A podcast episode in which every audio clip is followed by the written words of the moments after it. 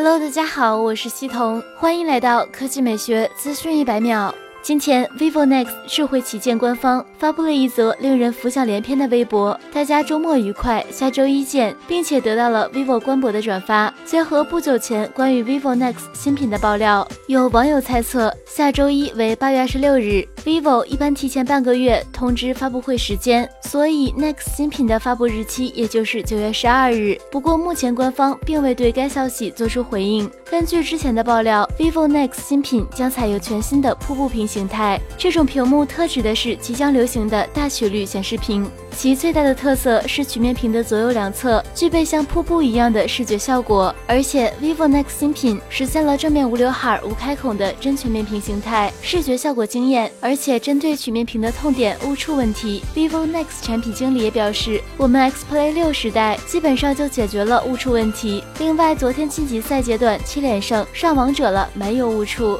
此外，next 新品后置三枚摄像头。